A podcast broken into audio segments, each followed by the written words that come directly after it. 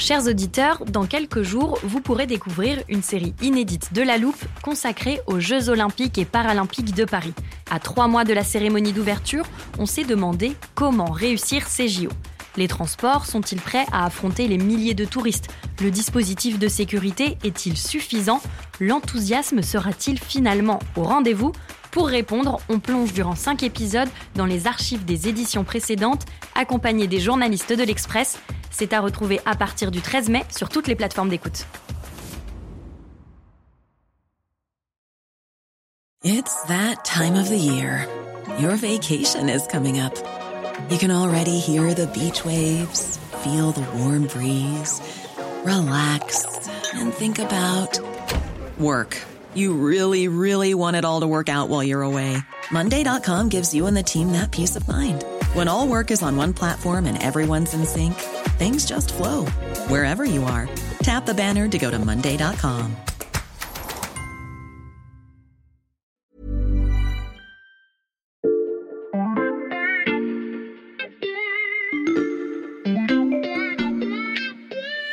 Salut, c'est Xavier Yvon. Nous sommes le jeudi 8 juin 2023. Bienvenue dans La Loupe, le podcast quotidien de l'Express. Allez, venez, on va écouter l'info de plus près. Cet épisode est un faire-part de naissance. Toute l'équipe de La Loupe est heureuse de vous annoncer l'arrivée d'un nouveau podcast à l'Express.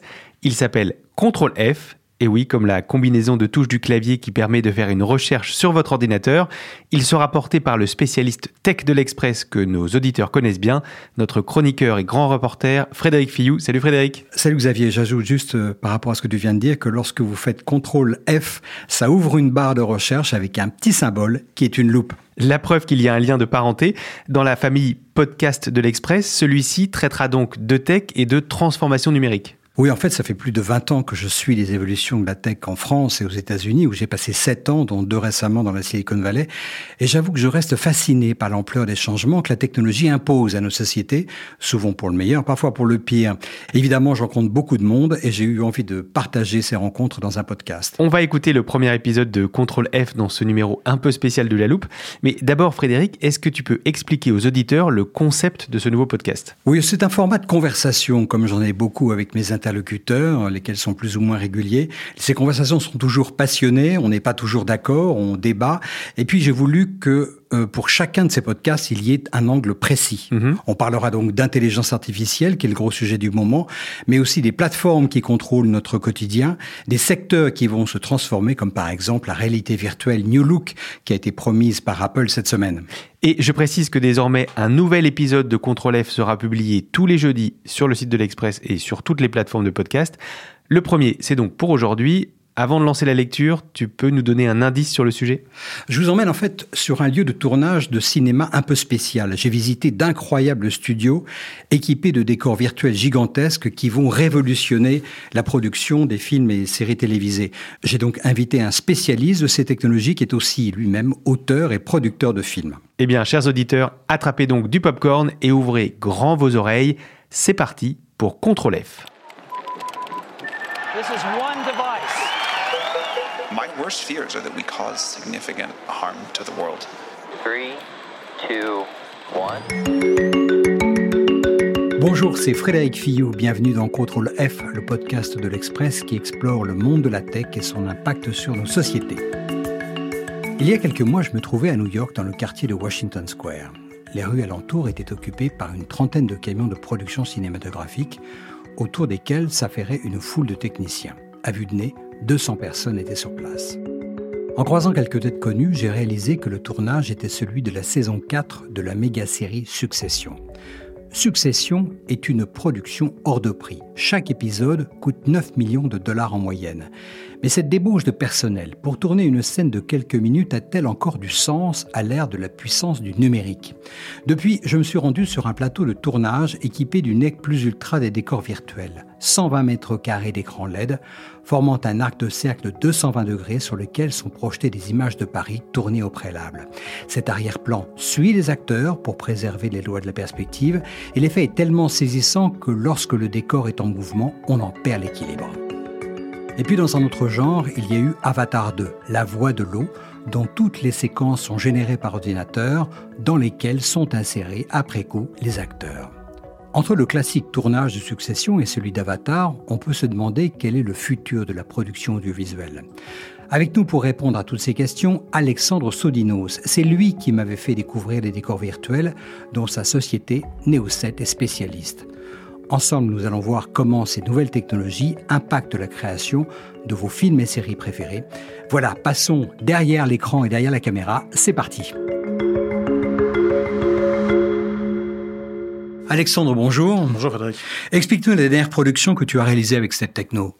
Alors, euh, donc les murs de LED, juste pour replacer un tout petit peu euh, pour nos auditeurs ce que c'est, c'est une technologie qui est vraiment très récente, hein, qui a été popularisée par la, la série The Mandalorian euh, euh sur Disney+, qui remplace en fait les écrans verts. Donc au, lieu d'avoir des murs verts pour pouvoir projeter les, les comédiens dans le décor que l'on souhaite, eh ben on va mettre des sortes d'énormes télés, on va dire, euh, mais quand je dis énorme télé, ça peut faire 32 mètres de large sur 6 mètres de haut. Enfin, c'est vraiment gigantesque.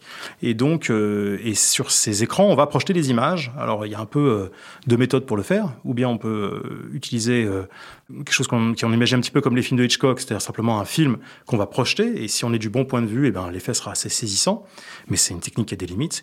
Ou bien on peut utiliser une technique plus moderne, qui est celle qui a été utilisée sur Mandalorian, où on va utiliser en fait un moteur de jeu vidéo pour pouvoir euh, calculer un trompe-l'œil permanent. C'est-à-dire, quelle que soit la position de la caméra autour des comédiens et quelle que soit la position des comédiens, eh bien, le trompe-l'œil sera toujours juste, donc on aura toujours une impression de profondeur. Et ça, pour le cerveau humain, ça fait disparaître l'écran. Vraiment, on ne le voit plus. On a l'impression que les comédiens sont vraiment dans ce nouvel environnement. C'est ce qu'on appelle du VFX on set, pardon pour l'anglais.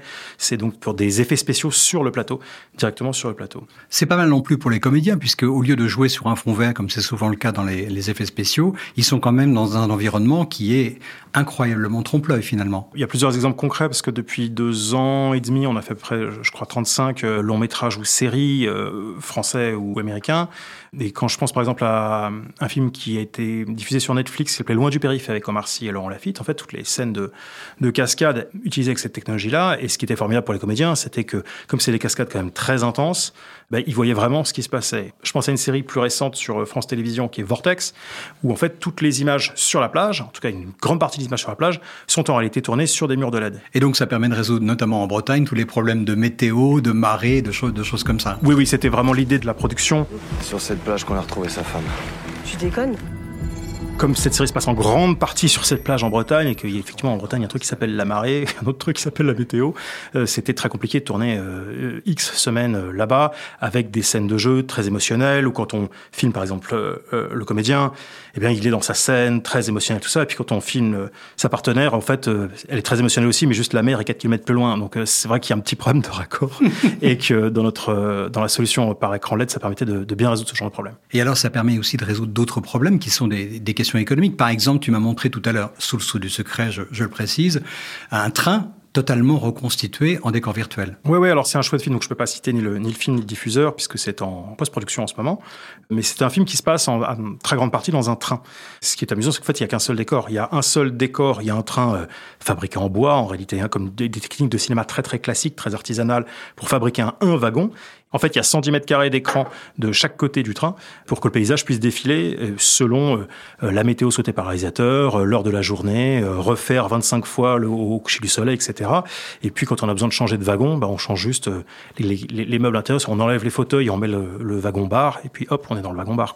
Ça permet quand même de concentrer toute la production au même endroit, 100% du film dans le même studio, alors qu'on pourrait imaginer que pour le faire il y a encore euh, quelques années, ben, il fallait louer un train et puis le faire pour de vrai. Et puis le moment où c'est le coucher du soleil, ben, c'est vraiment le coucher du soleil en fait. Donc on a très très très peu de temps pour tourner.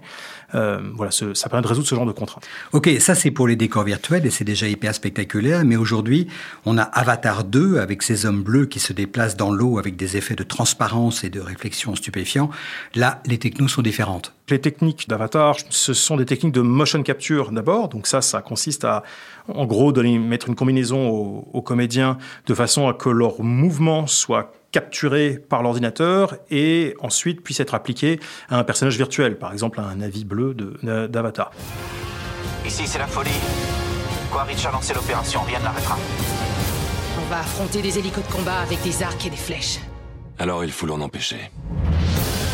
Ce qui a apporté Avatar en, en 2009, eh bien, c'était le performance capture. Performance capture, c'est le fait d'être capable de capter les expressions et les micro-expressions du visage. Et ça, c'est vraiment étonnant parce que c'est le moment où on passe d'un dessin animé un peu rigide à quelque chose où les personnages sont vraiment très expressifs. Et quand on y voit le niveau de précision euh, lié au niveau d'exigence de James Cameron euh, dans Avatar 2, c'est quand même très très très au point et, et, très impressionnant. En plus de ça, là, ils font du performance capture sous l'eau. Ouais, tout à fait. Ça, c'est un petit peu la nouveauté d'Avatar 2, parce que quand on comprend comment marche un environnement de motion capture, sans rentrer en détail, en gros, il faut qu'il y ait des caméras thermiques, des caméras infrarouges qui voient la combinaison. Et donc, quand on se déplace, bah, les caméras disent ah bah voilà le, le, le, bras il est là, après maintenant il est là, voilà je sais exactement où est chaque chose. Le petit souci, c'est qu'en fait, il faut que les comédiens soient entourés de ces caméras thermiques, donc une vingtaine, trentaine, quarantaine sans les studios. Euh, c'est des assez petits objets hein, ces caméras thermiques. Par contre, pour le faire sous l'eau, c'est-à-dire que les mêmes caméras, elles doivent être étanches, et puis l'eau euh, pour le thermique, c'est pas terrible. Ah oui, c'est assez, en plus c'est assez instable comme environnement. C'est très instable. Enfin, vraiment, là, il y a une espèce de, de, ils ont fait un saut technologique. Honnêtement, je n'étais pas sur le plateau, je ne sais pas comment ils font. Et ça, c'est d'un point de vue technique, c'est très très impressionnant. Ok, donc si on t'écoute, les possibilités ont l'air infinies pour les créatures extraterrestres et les décors.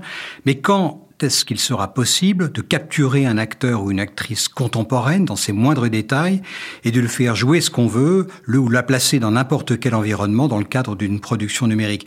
Avoue que, sur un plan strictement euh, concret, faire sauter un Tom Cruise d'une falaise en image de synthèse, c'est quand même un peu plus simple et un peu moins cher que d'aller envoyer 300 personnes en Norvège pour shooter la scène, non? En fait, c'est déjà le cas. C'est pas du futur, c'est pas le futur, c'est qu'on peut déjà le faire. On a déjà vu, par exemple, il y a eu une expérience pour le lancement d'un moteur de jeu vidéo qui s'appelle Unreal Engine 5. Euh, il y a eu une vidéo avec euh, Keanu Reeves et Carrie Ann Moss où, en fait, ce qui est très très étonnant, c'est non seulement leurs avatars virtuels sont extrêmement réaliste, mais en plus c'est généré en temps réel, donc avec un moteur de, de jeux vidéo et pas avec des calculs extrêmement. C'est-à-dire que les jeux vidéo faire. ont apporté à l'industrie cinématographique. Tout à fait. En fait, ce qui a, ce qui a beaucoup changé, la, la grosse révolution sur le gros gap de puissance, en fait, est arrivé par les jeux vidéo, parce que c'est le moment où on a commencé à avoir des cartes graphiques dédiées qui se chargeaient seules des calculs graphiques et qui le faisaient de manière parallèle, c'est-à-dire de manière bon, on va simplifier, mais c'est pas un peu plus rapide que le processeur, c'est genre mille fois plus rapide que le processeur, et euh, ça, ça permet de, voilà, sur la mais partie attends, graphique, parce que pourquoi ils continuent à envoyer euh, 300 personnes en Norvège pour faire une cascade alors dans ces conditions? Alors, il y a des limites, c'est-à-dire que je, quand je disais c'est déjà le cas, on peut déjà numériser des comédiens et leur faire faire des trucs, j'ai pas dit que c'était parfait, c'est-à-dire que le, un œil un peu entraîné ou même un œil pas entraîné euh, voit très bien la différence. On se souvient par exemple de la fin de Rogue One, attention au spoil, euh, la fin de Rogue One où on découvre une, une comédienne bien connue de la première trilogie Star Wars, jeune.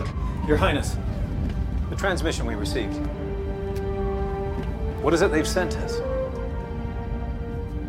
Hope.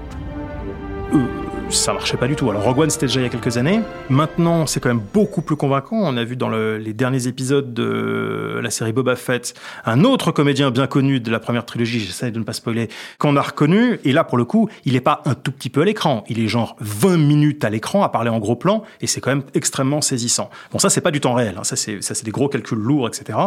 Euh, mais c'est des choses qu'on sait faire. Il y a des comédiens qui aujourd'hui se protègent contre ce type d'utilisation. Je pense à Keanu Reeves où c'est bien connu qu'il fait signer dans ses contrats le fait qu'on n'a pas le droit d'utiliser son image numérique euh, et de le faire jouer autre chose après sa mort, ou voilà, sans passer avant par son avocat. Donc c'est théoriquement possible. Après, c'est très cher et très compliqué. C'est-à-dire que euh, ça a du sens pour ressusciter un personnage de la première trilogie Star Wars parce qu'on n'a pas le choix de faire autrement. Ça a du sens pour rajeunir Harrison Ford dans le prochain euh, Indiana Jones. Maintenant, pour faire jouer Tom Cruise qui rentre dans une pièce en disant Salut Robert, tu veux un café? Bon, prenons Oui, Tom Cruise non, et puis, a- voilà, fait genre, autant le filmer quoi. C'est, Ouais, bien sûr. faut- Parce qu'en en fait, c'est quand même l'économie de tout ça qui va, le coût à la journée quasiment, qui va dicter euh, l'usage. Exactement, de- de mais c'est déjà le cas aujourd'hui. Ça, vraiment, moi, je suis au, au- au quotidien vraiment dans ce type de, de problématique. Et quand on discute avec des, euh, des- ce qu'on appelle un directeur de production, c'est-à-dire c'est vraiment la personne qui prend les décisions sur comment on dépense l'argent dans un film. Nous, notre rôle de conseil qui se fait très en amont se fait sur scénario, et on leur dit ça, faites-le chez nous, c'est une bonne idée. Ça, faites-le en réel, venez pas chez nous, nous parce que ça va vous coûter plus cher. Ça n'a pas de sens en fait. Et nous, notre intérêt à nous de, de société, c'est euh, vraiment d'un pur point de business, c'est que les clients repartent en étant plus que contents, en trouvant que cette solution est démente. C'est ça qu'il fallait. Donc on n'a pas, on, a, on, on, travaille assez, on n'a pas besoin de dire aux gens si si venez chez nous, euh, ça va être super. Alors qu'on sait très bien que bah non, mais si c'est pour filmer le supermarché en bas de chez toi, va filmer le supermarché en bas de chez toi. La, Enfin, la c'est- production n'y voilà. gagnera pas. Est-ce qu'il y a une résistance de la profession quand même, les directeurs photo, les, les réals, les, les éclairagistes, pour quand même repousser cette espèce de vague euh, technologique Alors euh, moi, je dois avouer que j'ai été assez surpris parce que plutôt non, en fait, plutôt pas. C'est-à-dire que je m'attendais quand même à avoir beaucoup de résistance, en particulier des- d'un poste qui sont les, les chefs décorateurs, donc qui, Oui, qui s'occupent de faire décors. Et on s'est dit, euh, ils vont tous penser qu'on leur pique leur métier. Et en fait, pas du tout. C'est souvent les chefs décorateurs qui nous appellent en nous disant, tiens, dans ce décor-là, euh, euh, là j'ai le choix, la production me, me laisse le choix entre mettre un fond vert tout moche qui va se refléter en vert un peu partout, ou bien mettre une photo mal éclairée, euh, ou bien éclairée, mais enfin ça reste une photo qui bouge pas, euh, ou bien mettre des murs de LED. Est-ce que vous pouvez me faire un devis? Est-ce que c'est faisable de faire un mur de LED? Donc ils sont assez excités parce que tout d'un coup, ce qu'on appelle les découvertes, c'est-à-dire ce qu'on voit derrière une fenêtre, vous avez deux personnages qui discutent dans une pièce, puis il y a une fenêtre, et donc bah, derrière la fenêtre il y a la ville, et donc au cinéma vous avez plusieurs techniques pour le faire, mais il n'y en a aucune qui est vraiment très satisfaisante. Mais le mur de LED résout ça totalement parce qu'on peut construire un mur de LED assez petit, donc assez peu coûteux pour la production, et puis ça bouge, euh, c'est du réel, on peut faire changer l'heure de la journée. euh, Voilà, c'est vraiment une solution qui est très intéressante pour chef déco. Donc pour répondre à la question, de manière finalement assez organique dans le cinéma, quand il y a une nouvelle technologie qui arrive, tout le monde est très méfiant, mais ça dure pas très longtemps en fait. On- D'accord, les gens, les gens sont, tr- sont très pragmatiques. Ah, Oui, ils sont très pragmatiques, ouais. À partir du moment où ça marche, ça marche. Par contre, faut pas leur dire, ça marchait très bien ce matin. Ça, c'est, non, ça, ça n'existe pas, ça. Malgré tout, à t'entendre, on a l'impression qu'il y a quand même un- une opposition euh, entre, d'un côté, le côté un petit peu artisanal, et puis les geeks qui vont regarder le septième art uniquement au travers d'algorithmes et de data, non? Alors, c'est très intéressant parce que ça, moi, ça fait partie des choses qui, qui m'amusent au quotidien sur le plateau et qui m'intéressent, en fait. C'est le fait que les deux vont ensemble. En fait, il n'y a pas vraiment d'opposition. Prenons un exemple très simple. On prend une voiture, on les met devant les écrans LED, et puis la voiture, voilà, une course-poursuite, etc. Si on met juste la voiture devant l'écran LED, le tech un peu geek, un peu qui a moins l'habitude des plateaux, disons, va dire euh, bah c'est parfait, voilà tous mes pixels sont dans le bon ordre, euh, tout va bien, euh, l'image est fluide, tout est bien. Et le chef opérateur, donc celui qui est responsable de l'image, il va dire ah il y a un truc qui va pas, ça marche pas. Alors on essaye de lui arranger un peu son image, puis en fait ça marche jamais parce qu'en fait la solution c'est qu'il faut faire une vieille technique qui date, qui date d'Hitchcock, qui est vraiment de l'artisanat, qui est de prendre une grosse planche en bois, la mettre, la glisser sous la voiture, sous avec un petit cube en bois dessous, et puis appuyer dessus avec son pied, ça s'appelle un bastin, et puis en fait de secouer la voiture. Et là l'effet mais marche mais dans la seconde, dans la seconde, parce que la voiture fait des légers mouvements, que les comédiens bougent légèrement la voiture de manière incontrôlée, parce que c'est la voiture qui bouge.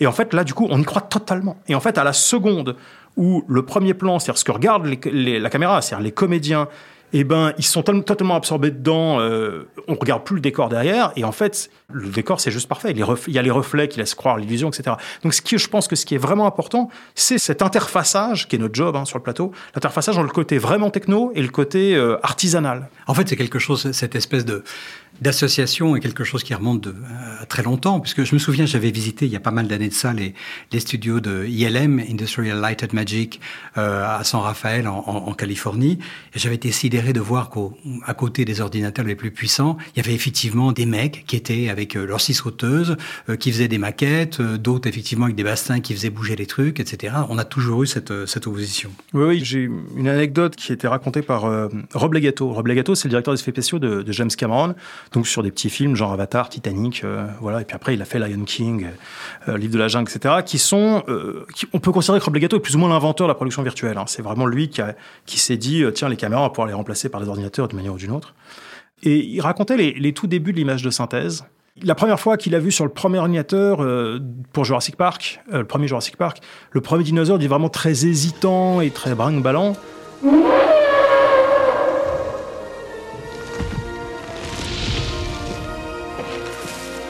Il a vu ça et il a dit ok cette industrie va changer. Ça, va, ça, va, devenir incroyable. Et, et c'est pareil, il a dit la même chose des écrans là. Il dit ok cette industrie va changer. Ce que disait les gâteaux que je trouve aussi euh, très intéressant, c'est qu'il parlait du tournage d'Apollo 13, donc c'est en 95 je crois, où euh, la société de production et les effets spéciaux poussaient beaucoup pour utiliser l'image de synthèse. Et en fait, il y a quelque chose qui change énormément, dit-il, c'est le goût et l'œil. C'est-à-dire que il avait vu les images de synthèse de la capsule d'Apollo qui doit se cracher euh, dans l'océan. Et il dit, mais ça marche pas, c'est pas beau. Et les techs lui disaient, mais si, regarde, mon pixel, il est bon, euh, toutes mes coordonnées sont justes. Ma, euh, ma colorimétrie ça- est bonne. Ma etc. colorimétrie est bonne, Mm. c'est bon. Il dit, mais non, c'est pourri, tu vois bien, regarde, je te le fais avec une maquette. Je prends une grosse maquette, je la lâche depuis un hélicoptère, ça va bien marcher. Et parfois, un tech euh, comme moi ne comprend pas ça. Et ne, dit, mais non, mais puisque tout est bien, tout doit aller bien. Mais en fait, ce qui compte à la fin, c'est l'œil. Et c'est ce côté artisanal et de goût de dire, non, mais ça, ça marche ou ça, ça marche pas. Et c'est la grande force, je pense, des grands directeurs d'effets spéciaux. C'est plutôt rassurant d'ailleurs. Mais dis-moi, à ton avis, pendant combien de temps euh, la digue de l'art, du, savoir-faire, du craft cinématographique peut- peut-elle tenir? Moi, je pense qu'il n'y a pas de digue. Je pense que le, le... c'est la même chose, en fait. C'est-à-dire que l'art cinématographique, c'est aussi s'approprier différentes techniques, différentes technologies pour raconter des histoires. À la fin, on est là pour raconter des histoires. C'est moi, j'aime bien le côté geek, tout ça, mais à la fin, on est là pour raconter des histoires. Il faut que l'histoire, ça passe par l'émotion, et que l'émotion, ça passe quand même par les comédiens. Donc, il y a un moment où tout ça, c'est bien joli, mais ça sert à permettre aux comédiens et permettre aux réalisateurs de raconter les meilleures histoires. Donc je pense pas qu'il y ait de digue entre la tech et, le craft et le comment dirais-je la, fabrication artisanale du cinéma. C'est la même chose tout ça. C'est juste des outils qu'on donne en plus aux artistes qui fabriquent les films. À ton avis, comment cette palette d'outils techniques influence les scénarios et influence euh, euh, l'écriture? Est-ce que tu vois des tendances euh, se dessiner sur le long terme dans l'évolution des genres de cinéma? Bon, alors moi je peux parler de mon expérience euh, euh, Actuelle? actuelle, concrète. Oui. Ouais, c'est que moi c'est assez rigolo parce que comment est-ce que je, je me suis retrouvé à, à créer Neo 7 Euh, bon, moi, tu as compris, j'ai un petit côté geek où j'aime bien les ordinateurs, de toute manière, hein, mais voilà. Mais euh, par ailleurs, j'ai une société de production et, et j'écris et je réalise. Voilà. Et ça faisait des années que je travaillais sur un, un scénario euh, historique extrêmement ambitieux, qui plaît beaucoup, mais qui, voilà, qui est très ambitieux en termes de décor, en termes de budget, tout ça. Et que je m'étais un peu dit, bon, ça ne sera jamais possible de faire ce film en France, c'est juste trop cher, trop compliqué. euh. Et en découvrant en février 2020 le making of de Mandalorian, j'ai vu les écrans LED, j'ai compris comment ça marchait, et je me suis dit, mais en fait, c'est ça la solution pour faire mon film. Sauf j'ai appelé les copains qui travaillent dans les effets spéciaux, j'ai dit, est-ce que vous savez faire? Et les gens dit, mais personne ne sait faire ça. Je me suis dit, en fait, moi, je sais faire. Donc, du coup, j'ai créé Neo 7 avec mon associé euh, Jérémy Tondowski, vraiment suite à une demande artistique qui était, j'ai besoin de pouvoir faire des décors de dingue pour ce film historique, et je ne comprends pas quelle est la bonne méthode pour y arriver dans un budget raisonnable. Quand j'ai vu Mandalorian, je me suis dit, c'est ça. Et donc, j'ai créé la boîte, en fait, dans le but de faire ce film. Mais le film, dans ton processus d'écriture, qu'est-ce qui influence l'un l'autre? C'est-à-dire, euh, tu, en gros, tu as un spectre beaucoup plus large aujourd'hui parce que tu t'autorises des choses que tu ne te serais pas autorisé il y a 10 ans, par exemple. Alors, euh, il se trouve que moi, ça s'est passé en sens inverse. Je- et je pense que c'est la bonne méthode. C'est qu'il faut commencer par imaginer des choses extraordinaires et magnifiques qu'on a envie de voir et émotionnelles et qu'on a envie de voir à l'écran. Et puis après, la techno, la techno suivra. Il y a un côté, un tendance suivra. C'est ce que Cameron a fait en 2009 lorsqu'il lance euh, le premier Avatar. Il l'écrit, il le rédige et il le met littéralement, c'est ce qu'il raconte, sur une étagère pour dire bon, il n'y a pas la techno aujourd'hui pour faire ça et il ressort euh, quelques quelques temps plus tard. Maintenant, pour parler de l'écriture, et pas juste de mon petit cas personnel, mais de, de, manière générale, euh, je crois qu'en effet, euh, ça marche dans les deux sens. C'est-à-dire qu'il y a des scénaristes qui écrivent des histoires qui sinon ne seraient pas possibles. Je serais-ce que Vortex, pour des histoires de météo et de marée, on ne peut pas filmer ce film. Voilà. En tout cas, ce que je trouve très intéressant dans l'expérience de Noël du Périph ou de Vortex ou de beaucoup d'autres films qu'on fait, c'est vraiment c'est des contraintes d'histoire, d'émotion, de la volonté artistique. Je pense à, à, Louis qui voulait que ses comédiens soient suffisamment détendus pour pouvoir faire des vannes dans une cascade dangereuse. C'est ça qui amène la techno. C'est pas, on pousse pas la techno pour absolument utiliser euh, euh, je ne sais quelle technologie dans, dans un film parce que ça fait joli sur le dossier marketing. C'est vraiment, vraiment, vraiment le but, c'est de faire le meilleur film possible en fait. Mais en fait, assez rapidement, c'est le chef opérateur d'un- grand euh, réalisateur avec qui on a pu travailler euh, récemment qui nous disait bon, il aime pas les nouvelles technologies, il aime pas la 3D, etc. Il va pas l'aimer jusqu'au moment où il va voir son intérêt. C'est-à-dire jusqu'au moment où il va dire ah mais en fait je peux avoir mes comédiens pendant autant de temps que je veux dans ma voiture pour avoir le temps qui joue vraiment. Et finalement, je vois pas la différence avec le fait de le faire en réel. Tu vois que les, les décisions vont être vite prises. Effectivement, les décisions étaient vite, vite prises. Donc euh, c'est c'est plus un pragmatisme qu'un progressisme conservatisme. C'est ce que j'allais dire. C'est Le- très, tout ça est très pragmatique. Le- Ouais, le pragmatisme l'emporte. Alexandre, merci infiniment pour toutes ces, ces précisions que Ah, tu distilles toujours avec, euh, avec passion. C'est un plaisir de, de t'avoir. On aura l'occasion de, de se reparler. À bientôt. À bientôt, merci. Voilà, après cette conversation avec Alexandre Sodinos, fondateur de Neo7, vous regarderez sans doute vos films et séries préférés d'un autre œil. Merci d'avoir écouté ce premier épisode de Contrôle F, le podcast de l'Express qui explore le monde de la tech et son impact sur nos sociétés. Retrouvez-nous tous les jeudis sur le site de l'Express et sur toutes les plateformes de podcast, Spotify, Deezer, Apple Podcast et autres. N'hésitez pas à nous donner votre avis avec étoiles et commentaires ou en nous écrivant à l'adresse suivante contrôle F at l'express.fr. Cet épisode a été réalisé par Jules Cro. À bientôt. Voilà, on espère que ça vous a plu et que vous ajouterez désormais CTRL F à votre liste de lecture de podcast juste à côté de la loupe, dont vous retrouverez un nouvel épisode dès demain.